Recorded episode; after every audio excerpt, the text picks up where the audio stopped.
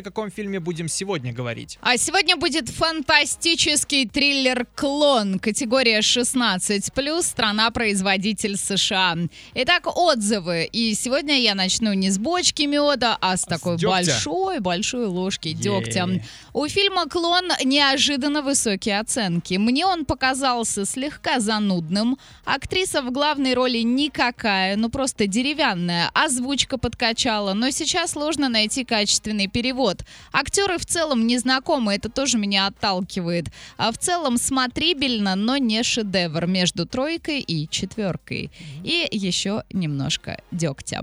Если рассматривать все показанное исключительно сатирой и высмеиванием общества с его ущербными псевдоценностями, то даже в этом случае не очень-то раскрыта тема. И уж тем более сам сюжет с этими участниками событий выглядит, ну, мягко говоря, поверхностно. А персонажи обозначены, у них есть имена, статус, ну кто они такие, это совсем не важно.